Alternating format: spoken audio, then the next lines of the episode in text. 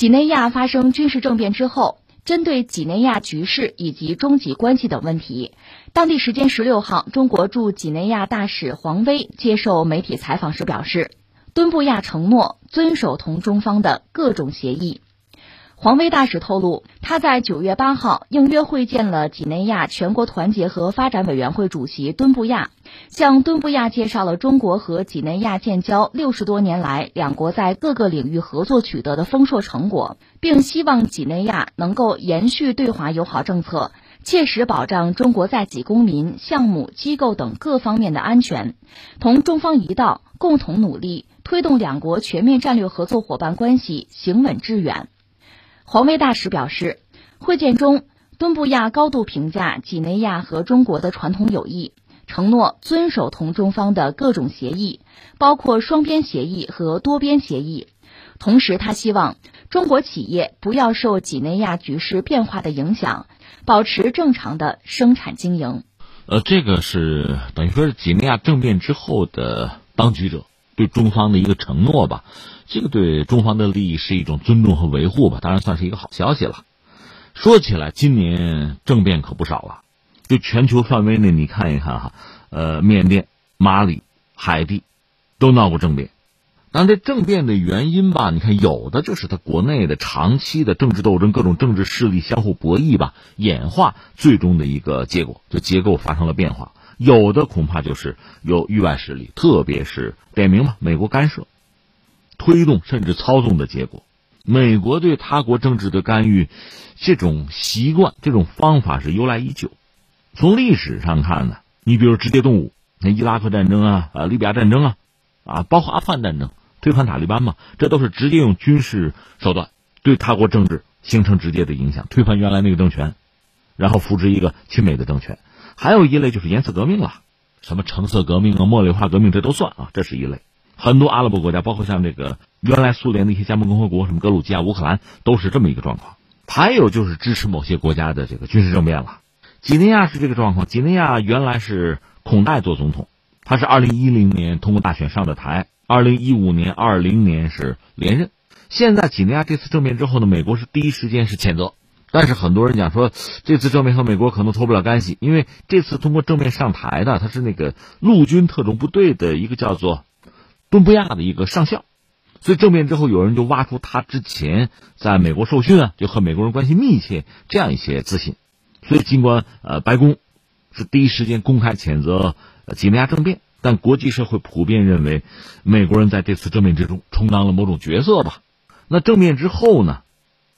几内亚军方等于说控制了现任总统，也控制了国家的电台电视台，啊，解散了政府，终止宪法。他成立了一个国家团结和发展委员会，那个敦布亚呢，就是呃这个委员会的头。当然，几内亚我们也了解，这个国家人口一千三百万吧，面积二十四万平方公里，人均 GDP 有个一千多美元吧，是全球最不发达的国家之一。那然后我们有必要说两句中国和几内亚的关系。一个是那个孔代总统在任上的时候呢，几内亚的经济社会还是得到了长足的发展的。另一方面，几内亚本身在非洲的西南角吧。面临大西洋，也算是中国的一带一路倡议实施的一个重要的节点国家，而且中国一些企业在几内亚是有项目有投入的，是有利益的。双方经贸合作这些年呢，还是成果频频吧。几内亚的这个货币钞票上都有中国承建的一些项目的图案。几内亚刚才我们讲，它经济不是很发达，但地理位置比较重要，它的矿产资源相当丰富，而孔代本身一直对华是比较友好。支持和参与“一带一路”建设。最近几年呢，中国和几内亚方面呢合作项目比较多。查了一下，二零一九年四月吧，亚投行批准几内亚成为新一批的成员，而且近些年来，中国在几内亚的投资能够有数百亿美元之多吧。你比如说，在这个水利、水利资源方面，几内亚是比较丰富。那号称是西非三大河流的发源地，西非水塔，中国企业帮他承建那个凯勒塔水电站，已经发电。我刚才说他们那个纸币背面就是这个，就是这个水电站的图案。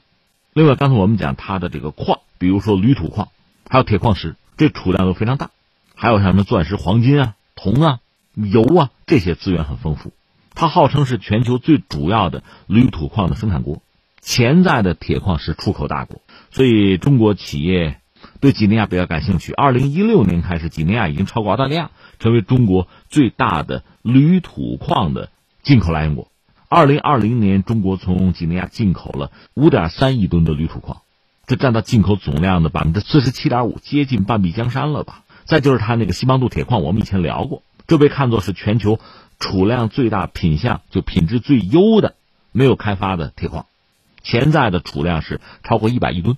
如果全面投产呢，年供应量能达到一点五亿吨，这就会改变全球铁矿石的供应量和利益格局。这个西邦杜的一号和二号矿区。中国企业拿到的开采权吧，股权开采权能占四成，三号和四号矿区占到八成，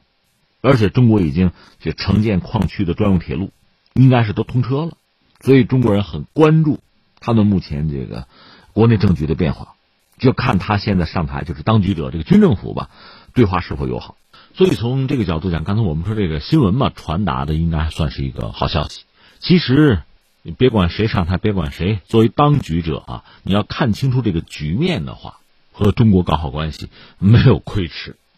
另一方面呢，还有一个层面就是不必太担心在哪儿呢？其实全球范围内，你不管说是疫情还是后疫情时代吧，你要说搞基础设施建设，最有意思的是美国和欧洲最近在这个全球基建上，美国在国内基建上不都有自己的什么宏图大志吗？那就需要一系列的原材料，比如说钢铁啊。那中国在这方面扮演的是一个全球供应者的角色，你不要以为我进口什么铝土矿、进口这个呃铁矿石，我是为了国内的基建。我国内基建传统基建不是说已经彻底完成了，基本上我们现在在意的是新基建。可是欧洲和美国，尤其是美国在国内想搞的可是传统基建。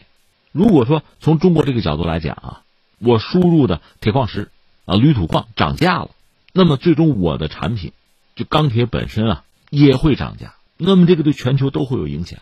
包括你美国人你在国内搞基建，你说进口钢铁，你加不加关税不论哈，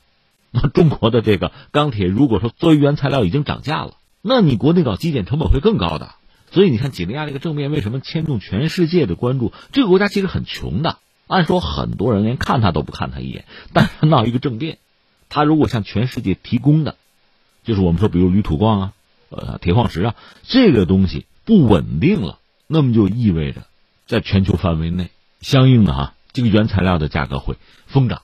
那会影响到整个产业链、供应链，最终会让每一个终端都受到影响。这就说，实际上全球一盘棋啊，环球同死凉热呀。所以从这个角度，你也可以体会中国人为什么我们不干涉他国内政，我们要促进的是一个和平发展的世界，这是有道理的，这是一种智慧。